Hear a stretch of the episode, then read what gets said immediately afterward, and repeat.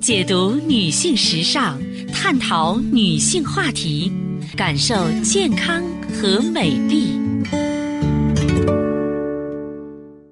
芳华之声，认真倾听。收音机前的各位好朋友，大家好，我是芳华。此时此刻，我们再度如约见面。首先呢，分享一下我们的联络方式：大写字母 A 四零零零七八幺幺幺七，大写字母 A。四零零零七八幺幺幺七啊，朋友们也一定了解。四零零电话呢，也是面向全国的听友。首先呢，和大家一起分享健康知识。好，听众朋友，接下来的时间里呢，我们和大家聊一聊泡脚。现代人啊，越来越注重养生了。除了常见的穴位按摩和养生茶，泡脚呢，因为操作简单而被大众所接受。我们中医认为啊，人的足底有众多的穴位，与五脏六腑啊紧密相连。通过对局部穴位进行有效的刺激，可以疏通经络，促进体内啊血液循环。呃，因为这个脚呢，它是离人心脏最远，而且是负担最重的，被称作人体的第二心脏。平常我们可以通过泡脚啊来。扩张脚部的血管，同时呢，刺激穴位来加速脚部乃至全身血循环的这个速率。另外呢，泡脚它能促进新陈代谢。泡脚在促进全身血液循环的同时，由于血液循环量的增加，也可以调节呢各内分泌的机能，促使啊各内分泌腺体分泌各种激素。比方说，甲状腺分泌的甲状腺激素，肾上腺分泌的肾上腺素，这些激素都能够促进新陈代谢。还有呢，它能改善失眠的症状。泡脚可以加速人体的血液循环，提高呢血红蛋白的携氧能力，改善身体各部位因为疲劳而导致的缺氧状态。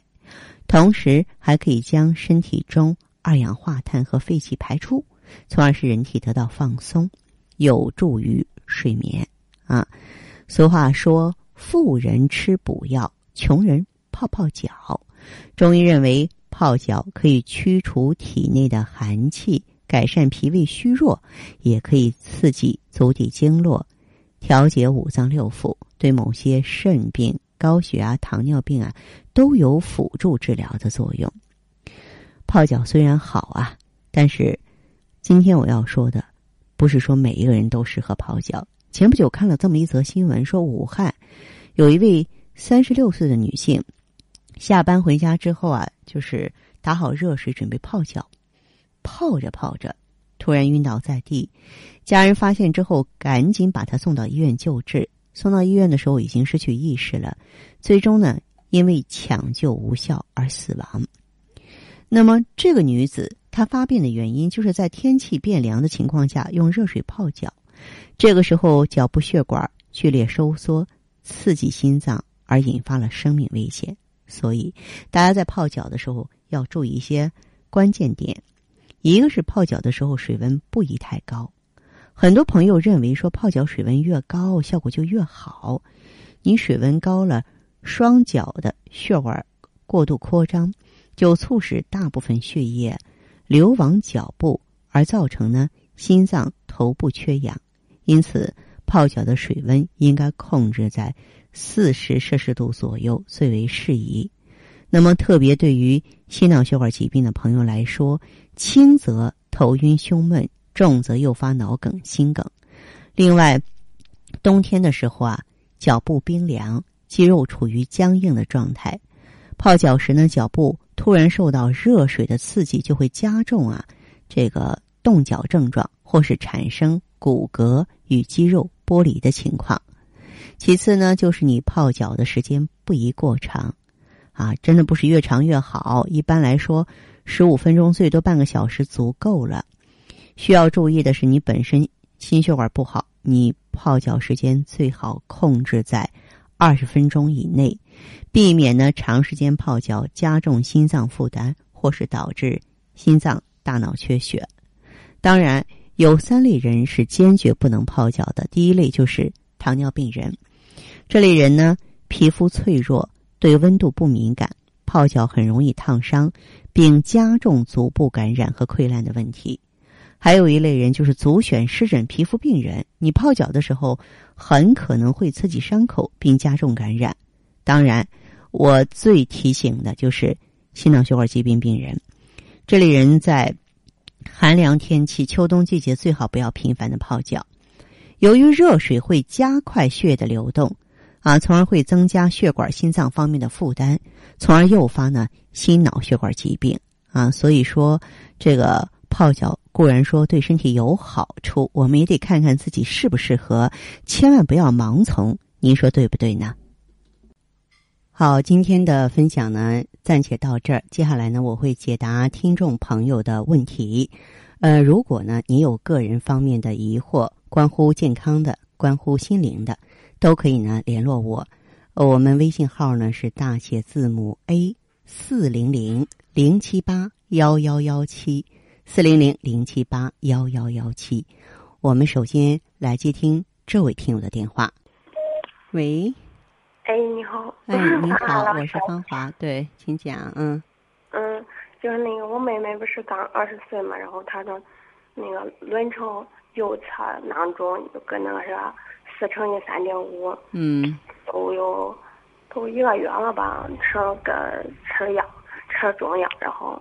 啊，吃着只有不疼了，不疼了就是俺那俺那医院嘛，看了几个专家，嗯，听了他们建议，有那专家说，嗯，因为他刚二十岁嘛，建议他不要动手术，嗯，有那专家说，哎呦，可可命啊，让动手术，嗯，就是就是我想问问你，就是动手术不动手术，他的弊端跟利端是啥？嗯，要紧不要紧？他有症状吗？他的月经有变化吗？嗯，月经怪正常，就是右侧囊肿，就是现在肚子不疼了，喝了中药，反正吃了有一二十天药，不疼了，不疼了。然后他检查，嗯，大夫说的，如果要是良性的话，就说他会变小，但现在都吃药吃一个月了，反正也没见他变小。嗯，不，没没见嗯，是否变小真的没有那么快，别着急，好吧？嗯，然后俺俺那专家有那大夫说，嗯，啊，然后说什么子宫啊，什么都得全部切除了呀，这不这不信口开河吗？哪个专家这么说的？你找他去，你别听这一套哈。嗯，不，我觉得说这话的人太不负责任了。他是恶性肿瘤吗？他是卵巢癌吗？卵巢癌啊，你听我说。卵巢癌就这种小孩的话，还要考虑保护，就是说保留卵巢和子宫呢。就我觉得现在有一些这个所谓的这种专家医生，真是让人觉得特别可恨，你知道吗？就说了，呃，我是他姐姐，又说了我自己都这几天。你别他有的时候危言耸听，你们是不是去的医院不对，找的什么这种医生不对？好几个，不跟那样。你就是什么？咱不是医生，抛开医生这个角色不说，人得计划自己的一辈子吧。是吧？我就说没呢，现在不疼了，活蹦乱跳了。一二十岁又挺年轻很着，医生要说了呀，可吓人。您这样吧，这位朋友，我我有这么一个建议，我建议他保守疗法，给自己三个月的时间，观察卵巢的变化。如果说它发展很迅速，越长越大，越长越大，可以做手术吗？可以，现在不要做哈。但是是不是切除卵巢和子宫？不是。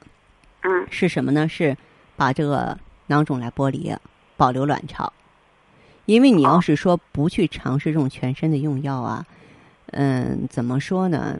你你会后悔，因为你就是光做了这个手术之后，它还会复发，它内分泌失调的话，在这个保守疗法方面，我建议他可以用一下气血双补丸和逍遥丸儿，就这两种产品就可以，同时也可以把他的中药停下来，没有问题。啊，他就是喝了说想吐这，然后这不喝了，那就不喝了。啊，两三天没喝。嗯，行好，这样。啊，这样哈，嗯，别别被他们吓到哈，太可恶了，嗯。哦，那你说那个啥，他这个不动手术，先不动，然后，哦，先不动哈。嗯，哎，好，好，这样再见哈。嗯嗯。好的，听众朋友，节目进行到这儿的时候，所剩时间不多了，感谢关注。下次再见。